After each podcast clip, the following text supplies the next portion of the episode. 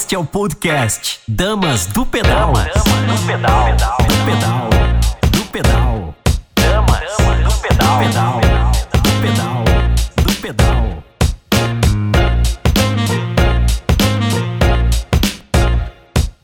Hoje a gente vai ter muita coisa bacana. Nosso bate-papo é com o representante dos Trail Builders Urbanova.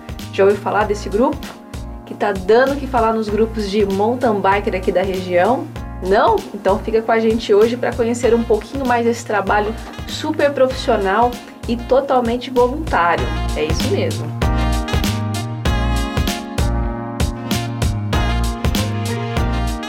Quero agradecer já aos nossos patrocinadores, a Escudeiro Odontologia, a CSJ Sistemas, que acreditam muito no nosso trabalho, apoiam o nosso esporte, do nosso querido Jesus e do Rubinho e da Ana Paula. Ó, um super beijo.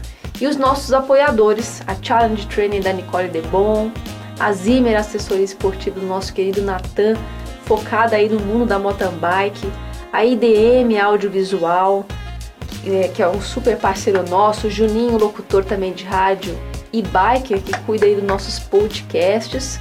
Um outro novo parceiro, o Alemárcio, que ele faz um trabalho de animação aí, vídeo visual, tá? A Vita Gráfica do Bruno Marangoni, a Web TV São Dimas, com o apoio do nosso querido Ricardo, e o nosso novo produtor Douglas Marino, é isso mesmo, ó. Tantas pessoas, tantas energias envolvidas, apoiando e acreditando no nosso projeto, no nosso esporte e mais, acreditando em você, acreditando que você pode se beneficiar através do nosso conteúdo elaborado com muito carinho.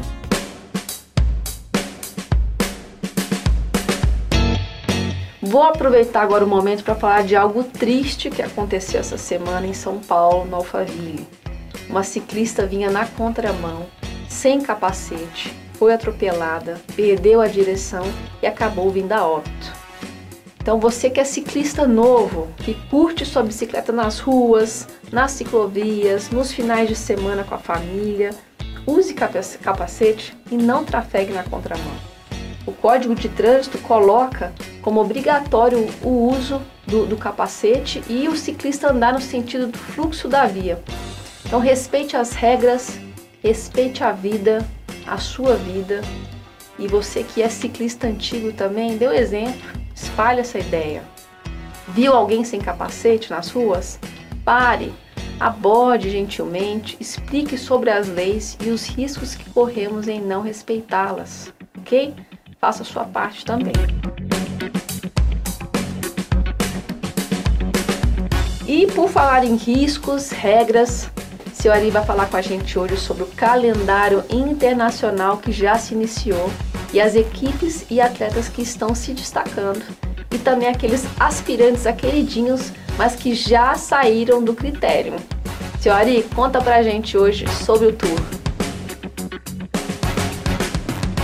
Dia, galera do Dama do Pedal. Bom dia, Thierry. Nós, nós estamos aproximadamente há duas semanas da retomada da temporada 2020, né? E nesse momento nós estamos lá com o critério do Dauphiné, onde a Jumbo Visma e Primus Roglic dão sequência à, superioridade em relação a Ineos e ao Egan Bernal. O Egan Bernal ontem, é, alegando que estava com dores nas costas, né? De forma preventiva, abandonou então o, o critério do Dauphiné para preparar-se para estar 100% para o Tour de France. E o Primoz Roglic caiu, se machucou, né? Mas conseguiu, com a ajuda de seus companheiros de equipe, né, retornar ao pelotão e concluir e manter a sua liderança intacta. É uma etiqueta também do pelotão nestas circunstâncias, evidentemente, quando não se está nos quilômetros finais, né? Quando o líder tem problemas dessa natureza, o pelotão normalmente reduz a velocidade, aguarda um pouquinho, ninguém vai aguardar por hora, né? Aguardar alguns minutos, para que o, o líder, né, estando em condições, volte. Ele estava mais ou menos em condições, voltou, manteve a liderança. E na Ilha Lombardia, na Itália, o Fulgsan ganhou Lamentavelmente o Evenepoel bateu numa mureta de pedra, caiu lá no abismo, né? e fraturou a pelvis e, e contundiu o pulmão, mas está em condições, está em, em condições estáveis e vai ser transportado para a Bélgica. Então, nesse momento, é supremacia da Ineus e de Primus Roglic e a, a desculpa, supremacia da Jumbo Visma e a Ineos está devendo um pouco, mas é aquela, aquela questão, né? Isso são corridas preparatórias. O que vale mesmo é o Tour de France daqui a aproximadamente duas semanas, do dia 29 de agosto ao dia 20 de setembro. Um abraço, galera, um abraço, Tcherno, e até a próxima, se Deus quiser. Damas, Damas pedal. pedal, pedal, pedal. Isso aí, seu Ari. Podemos ver quem conseguiu manter o treino forte para o calendário do segundo semestre, quem também está pedalando de forma estratégica, visando um ou outro desafio, e ainda esses acidentes infelizes, mas que movimentam ainda mais os eventos ciclísticos e nos instiga a entender que cada dia é um dia. Nada está definido. É isso aí. Os percursos dessas provas são intensos, cheios de diversidades, retas, montanhas e tudo mais. E você gosta de uma montanha? Eu gosto. E você sabe pedalar em montanha? Hoje o Fabão vai trazer sua super dica pra gente. Fabão, conta pra gente sua técnica na escalada. Bom dia, Tcherna. Bom dia, amigos e amigas do Damas do Pedal. Vamos lá, mais um Dicas do Fabão. Recebo muitas mensagens em box, pessoal que treina muito também comigo, me perguntando qual a técnica que eu utilizo para pedalar em pé. É um movimento que eu faço muito, eu pedalo muito mais na posição em pé, atacando a subida, do que pedalar sentado. Isso é muito característico, mas é uma coisa muito treinável. E quando você consegue adquirir isso, você consegue ver que você tem uma performance muito melhor. Você consegue é, recuperar melhor a sua musculatura, você consegue ter um cadenciamento de subida, você consegue jogar a frequência cardíaca mais baixa, então você consegue ter um desempenho mais confortável, seja uma subida um pouco mais curta, seja uma subida mais longa. Né? Grandes escaladores, não que o Fabão seja um grande escalador, não é isso mas os grandes escaladores como Marco Pantani e o próprio Roberto Contador foram os primeiros a desenvolver essa técnica de pedalar muito de pé.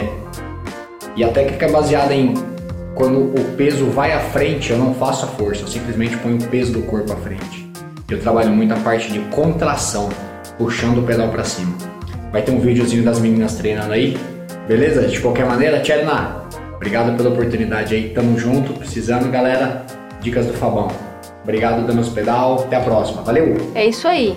Variar é muito importante, ir poupando a musculatura. Fora que seu peso ajuda muito na produção da potência quando pedalamos em pé. Fabão, aquele super obrigada. Um beijão para Carlinha, para Denise, que são grandes atletas experientes da nossa região e super alunas do Fabão. Ó, um super beijo. Falando um pouquinho agora sobre o mercado das bikes, você também está se deparando com uma falta de bicicletas à venda e um aumento significante nos preços dos equipamentos? Sabe o porquê que isso está acontecendo? Vamos lá, vamos entender um pouquinho. A alta dos preços e a crise no mercado das bikes obviamente vai afetar ou já está afetando todos nós, ciclistas. Precisamos entender o que está acontecendo e o que podemos esperar daqui para frente. Nunca se vendeu tantas bicicletas e acessórios como vem se vendendo hoje em dia. O mercado está em alta e totalmente aquecido. Mas os preços subiram, começou a faltar bicicleta e as pessoas não estão entendendo o porquê. E a consequência disso é a falta de muitos equipamentos que você precisa ou mesmo esses preços altíssimos. Mas se o mercado está em alta, por que falamos em crise?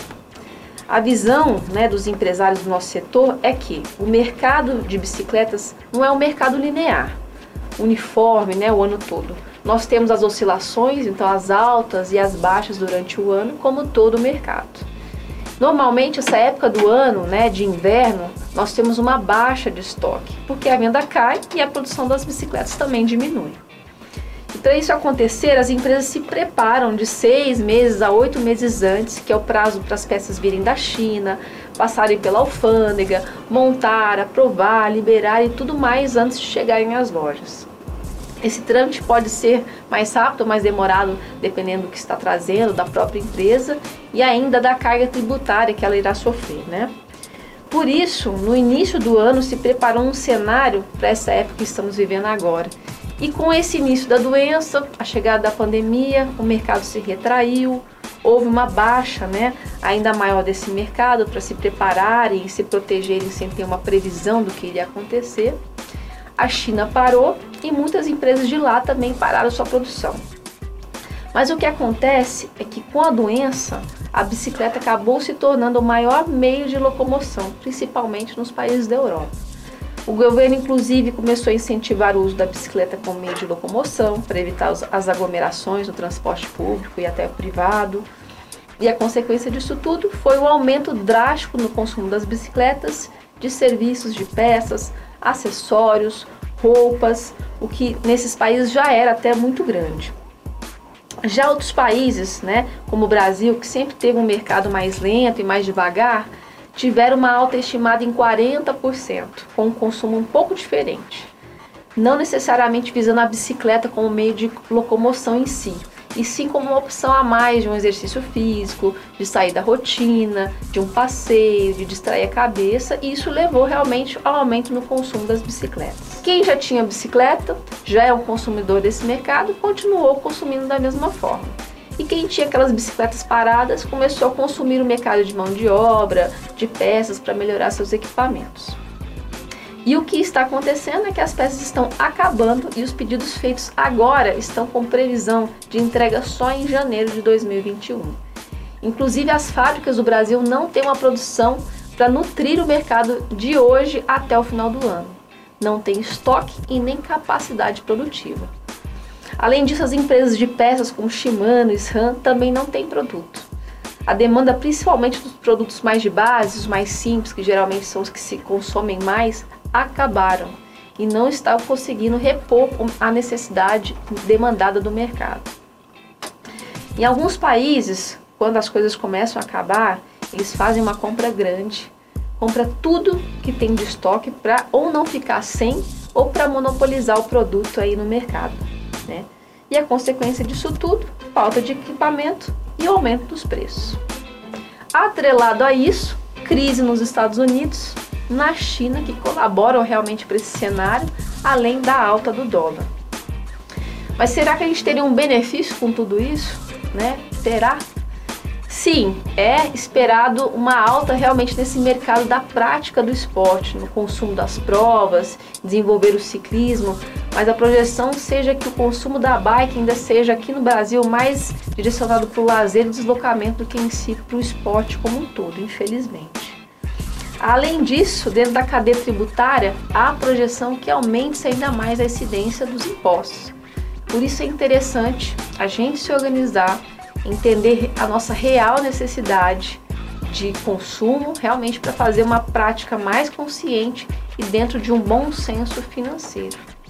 Então, enxergar um pouco mais à frente para saber o que vai acontecer com o nosso esporte e se preparar é preciso, ok? Use seu bom senso e consuma a bike sem moderação. Okay?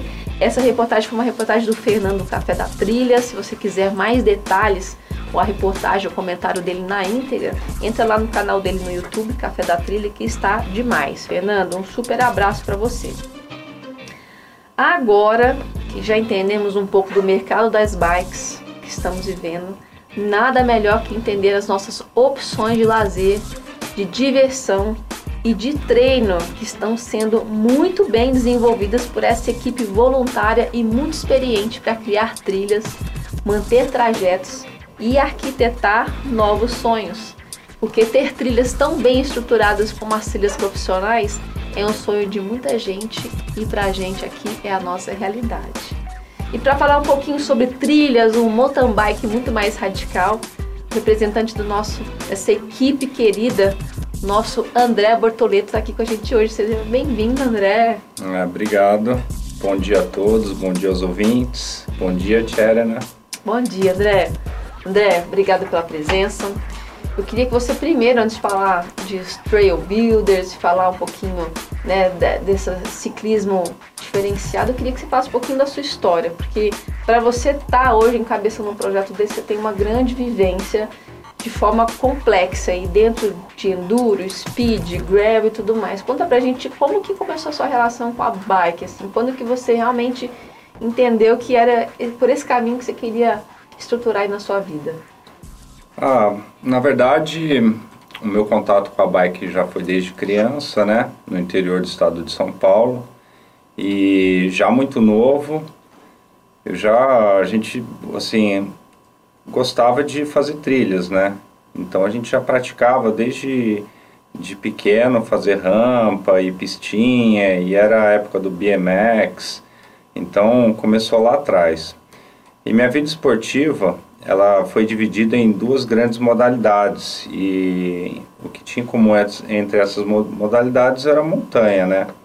Então, a primeira modalidade que começou foi o mountain bike, né? Na, em 1992 eu adquiri minha primeira mountain bike e já comecei a participar da, dos campeonatos, das provas, né? Como, por exemplo, o Interestadual Paulista. E, e depois de uns 10 anos, né, praticando, eu comecei minha segunda modalidade, né, na montanha, que foi a escalada em rocha. E aí eu diminui um pouco no ciclismo da escalada em rocha eu parti para a escalada em gelo é, nos países vizinhos, né, Peru e Bolívia. E eu fiquei 15, quase 20 anos nessa e de 10 anos para cá eu voltei a colocar um pouco mais ênfase no mountain bike, mas sempre no ambiente de montanha, onde a gente tem aí a, a gravidade nos acompanhando o tempo todo. Então, é, somando essas atividades na montanha, são praticamente mais de 35 anos. É muito tempo, né? Mas você foi também para uma área mais competitiva, uma época, né? Você se empenhava, fazia algumas provas, você gost... sempre gostou dessa parte competitiva também? Sim, é, uns 15 anos atrás eu, eu deixei de competir as provas de cross country, né, maratona, que é o que tinha, e comecei a ir para um lado mais radical que era o mountain bike downhill. Então, aí eu comecei a participar, comprei minha primeira bike, que era uma Kona Stink, né? E comecei a praticar na área, na região da Serra da Cantareira, nas trilhas famosas como os Saracura, Macacos e DH42 e depois vim para o Vale, onde tem pistas famosíssimas, né, como a pista de Rio do Gomeral, tem Bragança Paulista. E aí eu fiquei nessa por bastante tempo e sempre tendo lesões também, porque uma atividade radical acaba tendo como consequência um alto índice de, de lesão. É. Mas isso nunca te, te segurou, né, André? É, Aí você vai ficando mais velho, né? Você falou, opa, eu tenho que diminuir um pouco a prática dessas modalidades assim mais agressivas. E aí eu acabei indo para o mountain bike enduro, né? Então, mountain bike enduro, na verdade, é uma disciplina que resgata um pouco do mountain bike lá das suas origens, né? Que seria o mountain bike ao mountain, andando em trilhas single track, longe do estradão, onde você encontra é, mais é, é, características né, de terreno que você não encontra assim no, no, no, no XCM, né?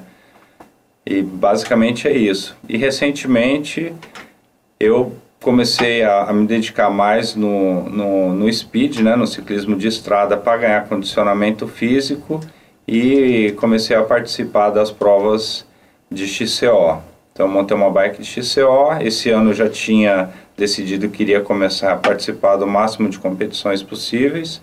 Eu fui nas primeiras, né, sendo que a última foi o Brasil Ride de XCO em Amparo, e aí veio a pandemia e parou tudo. Mas continuo treinando. É isso aí. Essa, é, a gente não teve ninguém no programa ainda para falar um pouco do mountain bike mais radical. Hoje no Brasil, né? Quais são as modalidades que mais se destacam dentro desse, desse segmento e como que é o nosso mercado, se a gente realmente é um mercado competitivo quando a gente compara tecnicamente com outros países, como que é o Brasil, como são os atletas e a nossa região também. É, as, as disciplinas mais agressivas demandam equipamentos mais específicos, né? Então, o mountain bike downhill, as bikes, elas não são tão caras, né? Mas por, principalmente porque você não precisa ter muito questão de peso, né? Mais é, curso de suspensão e freios, e mas são caras, né? E não tem muito muito giro, muito componente disponível, muita coisa você tem que encomendar e tudo. Já o mountain bike enduro é uma categoria muito elitizada porque os, os equipamentos têm que ser muito leves e de alta performance para garantir que você seja competitivo numa prova de enduro, onde você tem que, que ter bastante performance na subida da montanha para conseguir chegar no seu tempo para a largada e também garantir robustez e eficiência durante, e agilidade durante a descida. Então hoje o mountain bike enduro ele utiliza as pistas de downhill como descida, só que também somam as subidas do cross country para você chegar no topo da montanha. Tá aí a razão porque o mountain bike enduro em termos de equipamento é o que mais demanda dinheiro do bolso do praticante. Ele tem um, nível de exigência maior, né? Porque você vai conjuntar vários tipos de, de, de terreno mesmo, né? E, e, uma coisa que eu achei interessante, que muita gente não sabe, é que no Enduro você tem várias, no mesmo dia você tem várias etapas, né, de provas. Você faz um, um trajeto, depois você vai para um outro trajeto, não é uma coisa assim? É, exatamente. O, o que marca mais na prova de mountain bike Enduro é, o, é a resistência, né, o endurance para suportar dois dias longos de prova. Então, basicamente, durante o sábado você faz o reconhecimento né, de todas as, as descidas, que são chamadas de especiais, e também os deslocamentos. Todos os deslocamentos, que seria a subida até a, a chegada no topo da montanha, tem que ser feito sem apoio externo. Você tem que levar tudo que você for beber, que você for comer. Raramente você encontra é, pontos de apoio onde você possa pegar água. Isso dura o dia inteiro e quando você chega no final é, do dia no sábado, você está arrebentado e aí a prova para valer é no dia seguinte. Então você tem que se alimentar muito bem, você tem que fazer uma recuperação relâmpago e ainda lidar com todos os problemas técnicos, mecânicos que você teve durante o sábado para estar nos trinks para a competição para valer no domingo. É, Existem alguns outros formatos né, que foram surgindo devido a essas dificuldades, que seria um reconhecimento da pista é, no sábado e já cronometrar para valer no mesmo dia. E isso se repete no domingo também. Então, geralmente são seis pistas de descida, três no sábado, três no domingo, para somar todos os tempos e quem tiver o menor tempo dessa somatória é o que leva o, o ponto mais alto no pódio eu, mais por desconhecimento mesmo, né? Eu acabo tendo mais acesso, eu tenho, vejo mais a visibilidade maior dessas provas mais de estradão, né? Eu não vejo tanto em relação a enduro, até da Rio mesmo. A gente tem um, é, desenvolvido assim, a quantidade de provas no Brasil, ou ainda é algo que está crescendo, algo restrito, ou realmente não existe uma divulgação muito para outras pessoas? Como que funciona isso hoje no Brasil? É, na verdade, a maior dificuldade hoje de se cobrir uma prova de enduro é justamente a mídia acompanhar o deslocamento dos atletas, né? Então, muitas das provas não acontecem, muitas das especiais não acontecem na mesma montanha. Então, como a gente, por exemplo, aqui na Serra da Mantiqueira, a gente tem diversos picos, né? Então, geralmente, a, o local, a base do, do evento fica num vale e aí você tem que se deslocar para uma montanha, depois se deslocar para outra, e tem tempos diferentes para cada categoria, e é muito difícil para a equipe de, de mídia, né, dos fotógrafos, dos repórteres, estar tá acompanhando tudo isso, porque tem que ter muito preparo físico para estar tá subindo junto. Geralmente não é possível subir com veículo motorizado, mas o cenário ele vem mudando agora com as bikes elétricas, então muitos dos, dos fotógrafos e repórteres estão utilizando a bike elétrica para acompanhar os atletas sem se desgastar muito, se posicionar para poder capturar o momento e produzir conteúdo para divulgação é, na mídia. Mas essa é a principal, na, ao meu ver, a principal dificuldade que existe para a divulgação desse esporte. Entendi, mas a gente tem, já temos um calendário legal no Brasil dessas provas. Sim, sim, a gente, o ano passado tive, é, é, houveram diversas corridas, né? A gente tem a Copa Sense, tinha o Brasil Enduro Series, tinha o Montanhas Race Enduro, é, do Thiago Velarde, tinha as provas do Guto em Monte Verde, que são de excelentes qualidades. Ele é um trail builder de primeira, né, que tem muita experiência que trouxe da Nova Zelândia. Então, provas acontecem, tem várias durante o ano. Inclusive, existe uma organização de calendário para que não ocorra um clash entre essas provas. Muito legal. E como que surgiu a ideia dos Trail Builders mesmo, assim? Veio com a necessidade mesmo da prática de vocês de ter um, um lugar superior, superiormente técnico aqui próximo da nossa região para treino? Ou realmente foi uma coisa visando é, oferecer algo dentro dessa comunidade ciclística que só cresce? Como que surgiu essa ideia? Com quem que foi também? Ah, na verdade, a prática de fazer trilhas, ela sempre existiu, né? Claro que numa taxa menor do que tem hoje, né? Mas com o início da, da pandemia, a gente observou que houve um aumento considerável de praticantes nas trilhas e começaram a usar algumas das nossas trilhas, né, que foram é, concebidas justamente para a gente poder praticar aqui na região, com algumas características como, pulos, curvas, trechos de single track, rock garden e drops. E com esse aumento né, do, das pessoas quererem utilizar essas trilhas, consequentemente vieram né, é, diversos problemas, desde acidentes até deterioração das trilhas.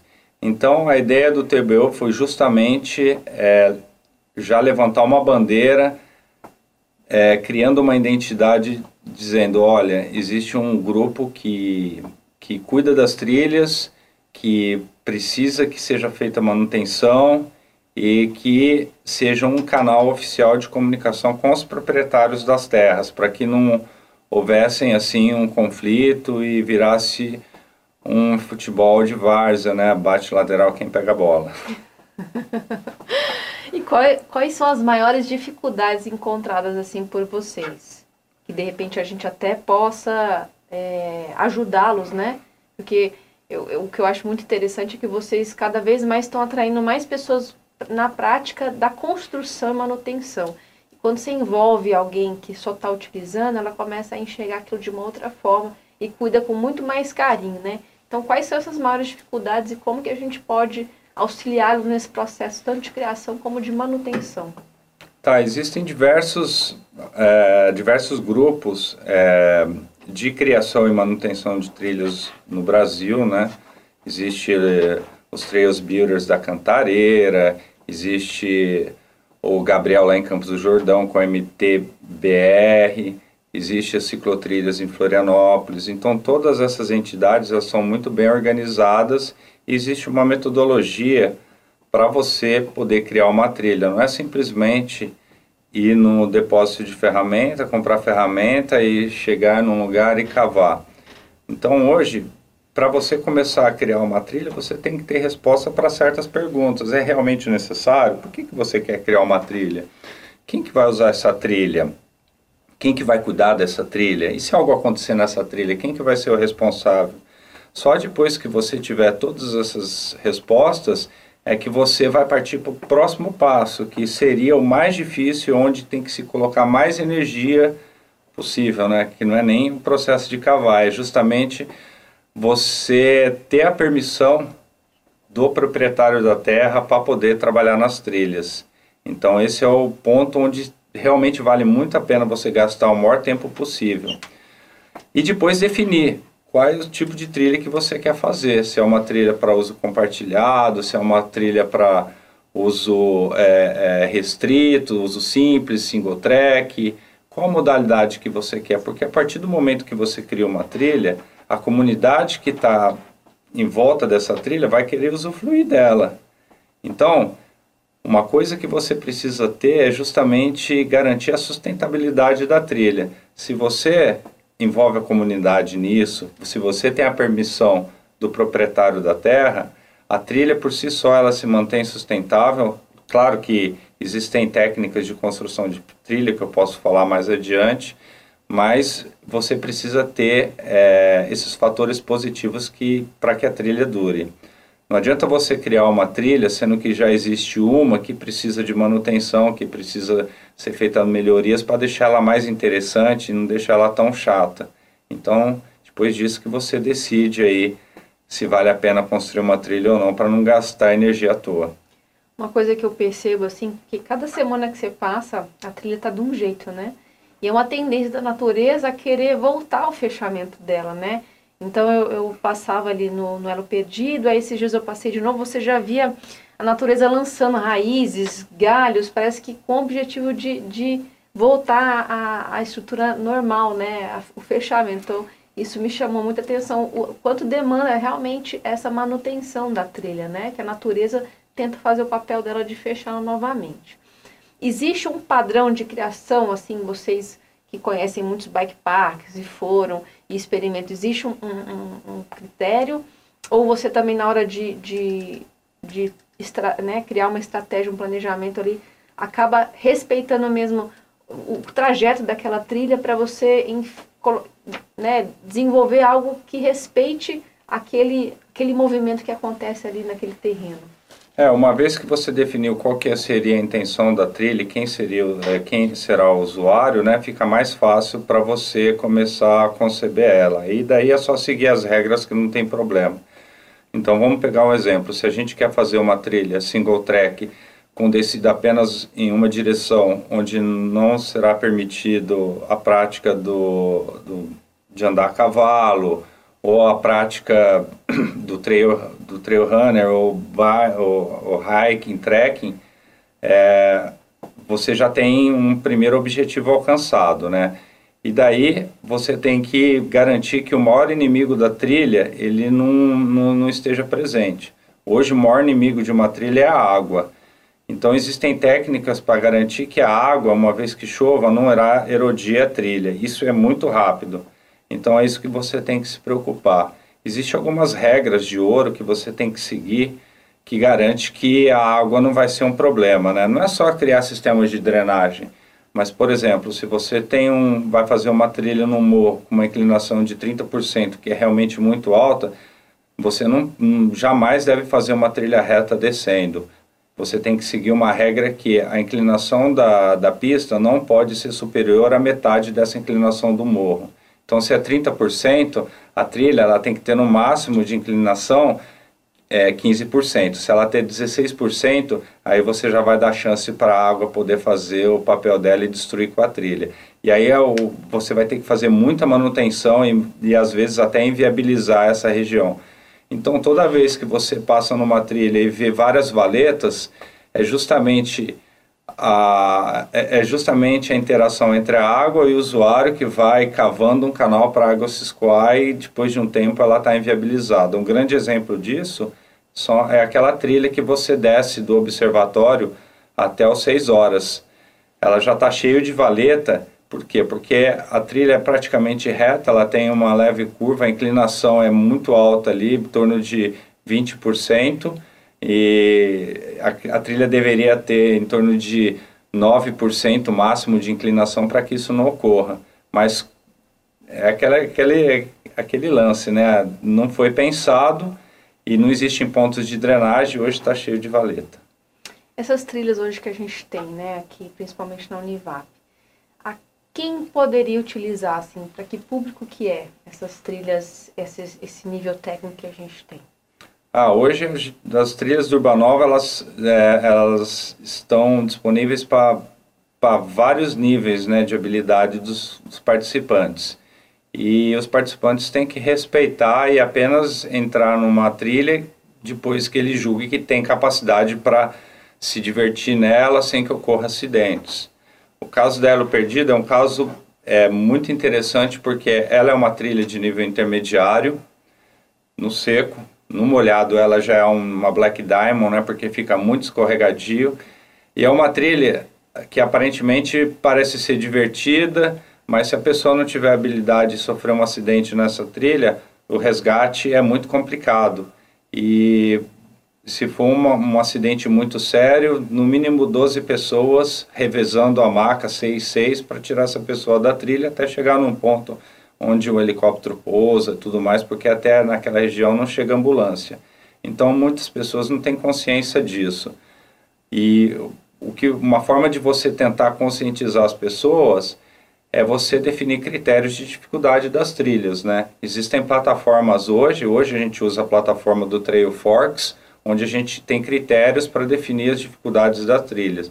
Então, essa trilha, ela é nível intermediário. É, no verão agora a gente atualiza a, base de dados do Trail Forks, ela passa a ser uma Black Diamond e as pessoas têm que respeitar e começar a praticar é, o domínio em outras pistas que tem no Urbanova, a maioria são para iniciante antes de cair para essa trilha. Existe um projeto de fazer essa, essa umas plaquinhas informativos sobre o nível de cada uma delas, até de repente fazer um roteiro mesmo de trilhas dentro da, da Univap? Existe. Hoje, todo o mapeamento das trilhas ele já foi feito no Trail Forks, né? Você tem relatórios diários que você pode receber de como está a situação da trilha, se caiu uma árvore, se ela está escorregadia ou não. O que a gente precisa fazer agora é pegar e criar as plaquinhas, né? Seguindo é, os critérios internacionais de dificuldade para que a pessoa tenha consciência e fala, pô, eu vou fazer uma trilha verdinha e não uma trilha azul, vou fazer uma trilha azul e não uma trilha preta. Então é dessa forma que que é feita a coisa e a gente já tem essa iniciativa. Eu creio que agora, no próximo mês, a gente vai ter todas as trilhas do Urbanova sinalizadas. Ah, muito legal. Essa semana a gente teve o fechamento da área da Univap, né, por causa do vandalismo que vem acontecendo, um aumento da frequência das pessoas lá. E uma das notas que a gente teve através do vereador Ciborgue é que não tem nada a ver com os ciclistas em si, mas as pessoas que estão indo lá para fazer churrascos, baladas, nadar nos rios, inclusive fazendo consumo de drogas e bebidas alcoólicas no local. E está tudo já registrado. Então a Univap voltou atrás, decidiu por enquanto manter a entrada dos atletas pela portaria principal da Univap, mediante ao registro de nome, CPF, com horário de utilização e regras para quem não as cumprir, né, então terá consequência, terão consequências aí devidas. Você acha que há uma tendência de monetarizar ou se poderia ser uma saída para melhorar um pouco a circulação, a preservação desses, desses locais, assim, se a gente colocasse ah, três reais por pessoa por dia, você acha que é uma tendência ou, ou não? Não, eu acho que não. Eu acho que o que tem que ser feito é a busca de parcerias, né? A gente sabe que a trilha é a base de tudo. Uma vez que ela existe, toda a comunidade ganha, seja as bike shops, seja os usuários, seja o dono do restaurante, todo mundo ganha, seja os próprios uh, os, as pessoas que observam pássaros, que gostam de estar na natureza, uma, as pessoas que andam a cavalo. Então é mais um local para a prática. É claro que tem que ter organização e para que esteja organização existem custos, né?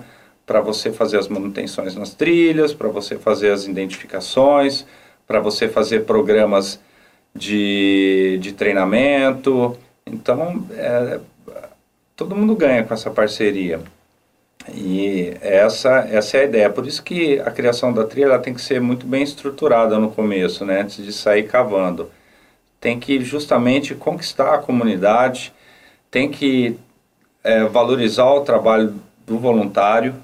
A pessoa se sente importante quando participa da construção da trilha e tem que ter consciência. Essa trilha existe porque eu ajudei a construir ela e eu vou ajudar a manter. E com isso, as bike shops passam a vender mais bikes, os preços começam a cair e mais equipamento disponível, todo mundo ganha. É o ganha-ganha. É o ganha-ganha. Realmente, acho que está faltando um pouquinho mais dessa união, né? De toda essa comunidade, do comércio, dos ciclistas, dos moradores também, de ter um pouquinho até mais de, de compreensão, né, de paciência nessa na via ali que a gente acaba utilizando também para trajeto para o início da trilha e tudo mais. Ah, os, os TBUs é, finalizaram o projeto na Univap ou ainda existe é, projetos futuros para serem feitos lá dentro? Não, existe sim. É, o que a gente quer manter é um sistema é, de vias justamente para desafogar a utilização de algumas trilhas, né? É, a gente já começou algumas conversas, né, com o pessoal da, da Univap, com o Fabiano.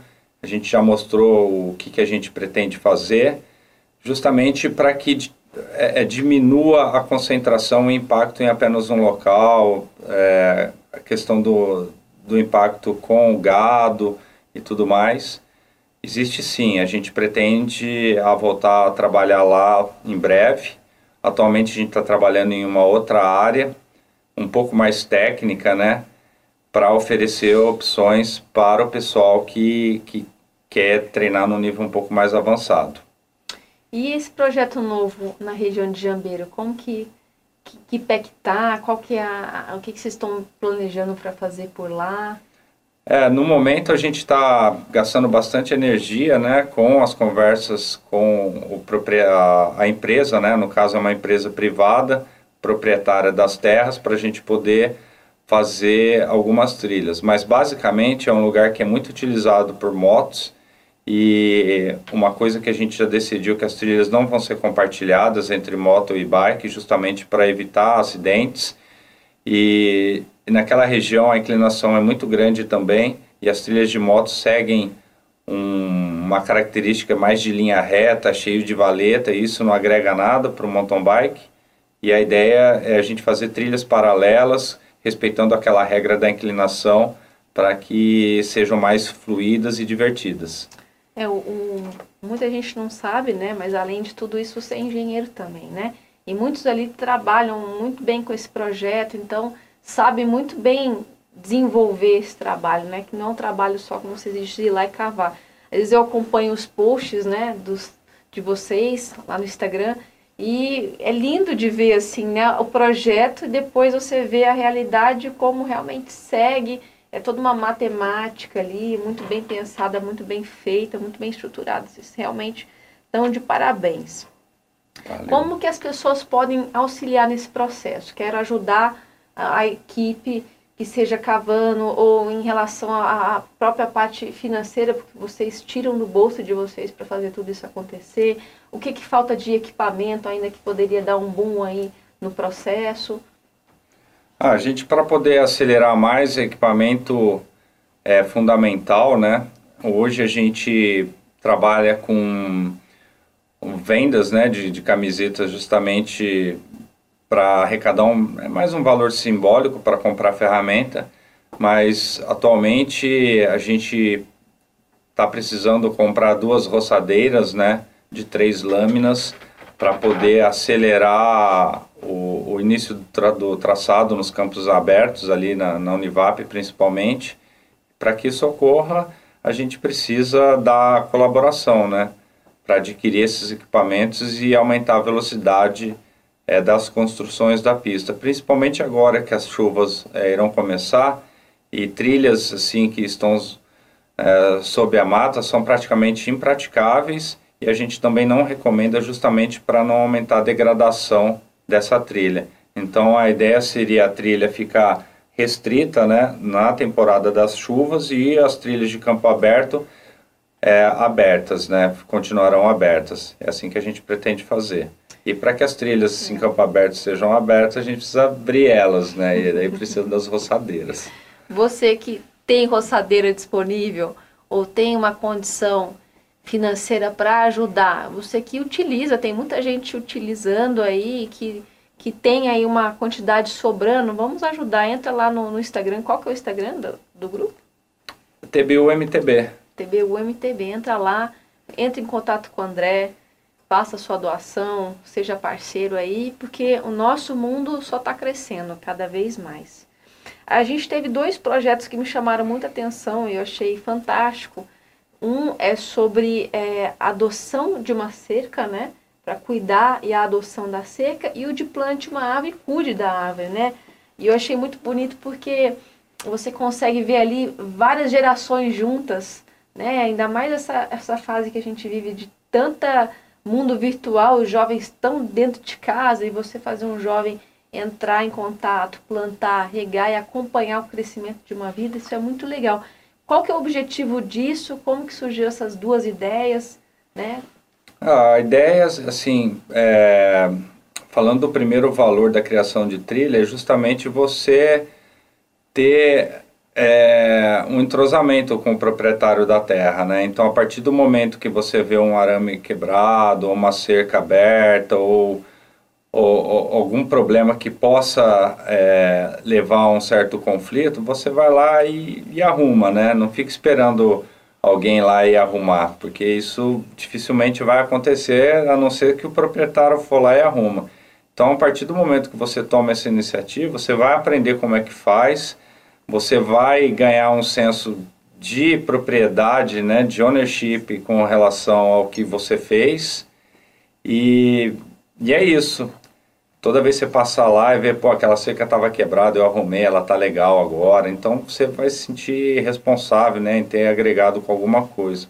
E com relação ao plantio de árvores, né, é, não tem nada a ver com compensação, tá? Porque a gente, quando faz trilha, a gente não derruba árvore nenhuma, mas a gente gosta de plantar justamente para estar tá deixando o local mais agradável e, e ter um braço mais ecológico né, do, do grupo do TBU, que é esse plantio de árvores. Então, desde quando a gente chamou a responsabilidade né, para a criação de trilhas, a gente já plantou mais de 80 mudas né, de ipês, amora, pinheiro, eucalipto arco-íris, então tá tudo lá. E tem que cuidar também, né? Porque você planta, tem que regar, principalmente no inverno, mas lá na frente você vai acabar se sentindo orgulhoso dos frutos a serem colhidos. É isso aí, as pessoas elas não, não fazem às vezes uma continha básica, né? Uma coisa é você ter uma fazenda, uma porteira que você abre três, quatro vezes por dia. Outra coisa é ter um número de ciclistas aí que fim de semana chega, não sei, a 200, 300, 500 ciclistas passando, abrindo e fechando, 500 pessoas abrindo e fechando a porteira, né? Então a, a chance de você depredar daquilo né, diminuir sua vida útil é muito maior, então a gente realmente tem que cuidar. Né? É, o interessante, você falou num ponto é, bastante interessante, muitas vezes você vai ver uma cerca quebrada, um arame quebrado, não é que alguém foi lá e cortou o arame, né? Às vezes o proprietário vai olhar aquilo lá e fala assim, pô, tem gente com alicate cortando arame, mas não é isso. Só ao abrir e fechar uma cerca de arame, uma chave de arame, né? Você vai dobrando e esticando o arame até que ele quebre por fadiga, né? Isso é muito comum acontecer. Porque você falou, se vai no final de semana mil pessoas, a cerca ciclando mil vezes, né, vai acabar quebrando. É isso mesmo. Quero aproveitar e mandar um abraço para o Valentim, Luciano Valentim, um super abraço, nosso querido, já esteve com a gente aqui, vai voltar também. Vamos lá, tem algumas mais algumas é, fazer uma criação de uma conta bancária para ajudarmos. Estão falando aqui, o Luciano falou para criar realmente uma conta bancária para os TBUs, para a gente começar a divulgar esse, esse, essa conta e arrecadar esse valor para continuar mantendo aí e aumentar o trabalho de vocês. Ah, legal. A gente já tem essa conta, tá? Ela é justamente para concentrar todo o dinheiro que a gente arrecada com a a venda das camisetas, né? E também facilita na prestação de contas do dinheiro que entra e o dinheiro que sai. Então a gente já tem muita ferramenta, a gente tá, já tem um, uns parceiros, né? Tem um armazém da construção no Urbanova que vende as ferramentas a preço de custo para nós. E ele nem é praticante de mountain bike, mas ele apoia demais esse projeto, ele gosta disso. E tem outros estabelecimentos também no Urbanova, né, com a intenção de, de querer ajudar. Estimular, né? A ideia no futuro, né, é que vai levar algum tempo, seria buscar parcerias de quem for sócio, quem for contribuinte do TBU, ter descontos, né, em pizzaria, ter desconto é, em lanchonetes, em bike shops, mas para isso a gente precisa estruturar todo esse trabalho, ver a questão de responsabilidade legal, tudo para que isso ocorra sem problema nenhum.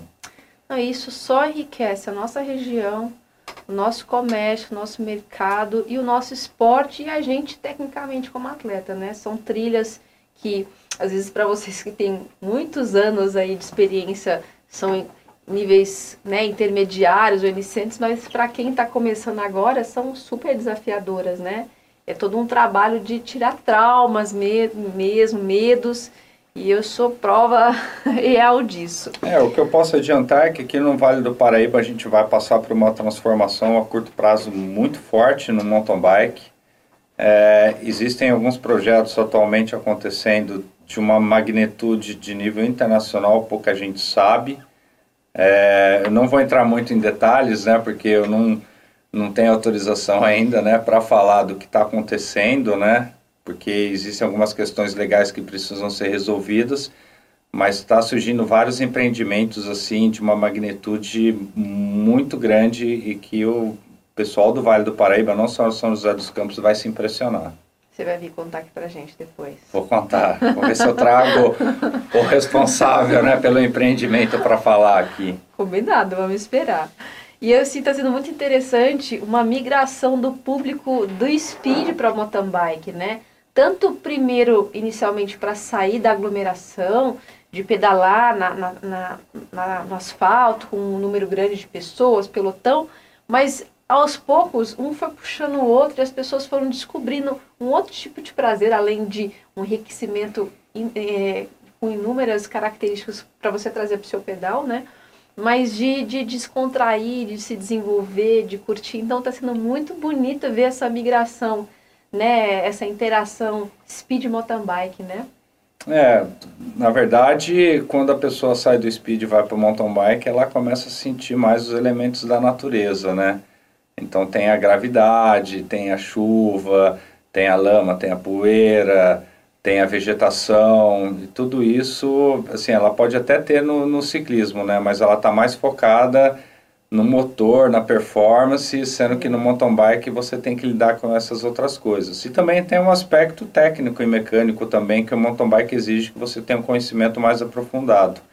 E quando você vai para disciplinas tipo mountain bike enduro e mountain bike downhill, você já tem que se debruçar em cima de questões mais técnicas ainda, que é ajuste de suspensão, é pressão de pneu, é a modulagem de freios, posicionamento da bike, tudo. Então, assim, é uma amplitude que você tem um horizonte muito grande de desenvolvimento. A sua interação não fica mais só na pilotagem em si, né? Fica realmente em preparar todo o equipamento e entender como que ele se ajusta melhor, como que ele vai te dar um retorno melhor, né? É, fazendo uma analogia, por exemplo, a pilotos de, de enduro lá no Paris-Dakar, o piloto ele tem que ser é, suficiente para trocar o motor da moto sozinho, né? E isso é muito comum você olhar nos vídeos na internet, nessas etapas do Paris-Dakar, o piloto sozinho trocando o motor da moto. Vem um caminhão, descarrega o motor e as ferramentas e ele que faz o serviço, né? Porque existem categorias que você não pode ter apoio de ninguém. Então, mountain bike enduro, mountain bike cross country, o XCO, tudo isso te exige esse conhecimento. Isso vai para você mulher também, hein? Aprenda a trocar seu pneu, a cuidar do seu equipamento. Primeiro da parte de manutenção, depois você começa a se aventurar mais na parte realmente de ajuste, tudo mais, que é libertador e é realmente terapêutico, é muito gostoso. A Elisângela Maggi mandou uma mensagem aqui pra gente. Tem uma bicicleta zerada Caloi Speed, Caloi 10. Quero muito aprender a andar pelas ruas de São José, mas não encontro pessoas que tenham disposição para ajudar. Sozinha tenho medo de ser roubada. Elisângela, eu te entendo. Mulheres, então, a gente se sente um pouco mais ainda expostas, né? Mas tem muitos grupos ali na Aruba Nova. No final de semana fica lotado de gente. Lotado. Esses dias eu contei num raio de 2 quilômetros, eu contei isso, um quilômetro e meio, tinham 50 bicicletas nesse trajeto, só nesse trajeto pequeno. Então, quer dizer, o que passa de, de ciclistas ali, e naturalmente você encosta ali no comércio local, você começa a conversar, fazer amizade, daqui a pouco te colocam num grupo de WhatsApp, você vai encontrar pessoas com a mesma característica sua de, de pilotagem, de nível e começa e aí é um caminho sem volta, viu? Então comece, nem que você pegue seu carro, é, vá de carro até Urbanova, pegue sua bicicleta e comece a prática lá, você não vai ficar sozinho, tenho certeza, ok? E depois a gente passa a conta no Instagram, se vocês puderem, a gente passa a conta ou coloca adquira a camiseta. Adquira a camiseta. Ela é bonita. É linda. ou o moletom, que eu estou esperando o meu, principalmente nesse tempo aí friozinho. André, só posso agradecer, dizer realmente que o programa apoia vocês nesse projeto desde o começo. Mais do que apoia, a gente admira o trabalho de vocês. Ah, o programa está de portas abertas para que vocês precisarem falar, quiserem um espaço para poder né, comunicar alguma coisa e que continuem, que tenham muito, muitas boas almas aí ajudando vocês a continuar desenvolvendo esse lindo projeto que realmente é lindo e é super gostoso, a gente só, só se diverte.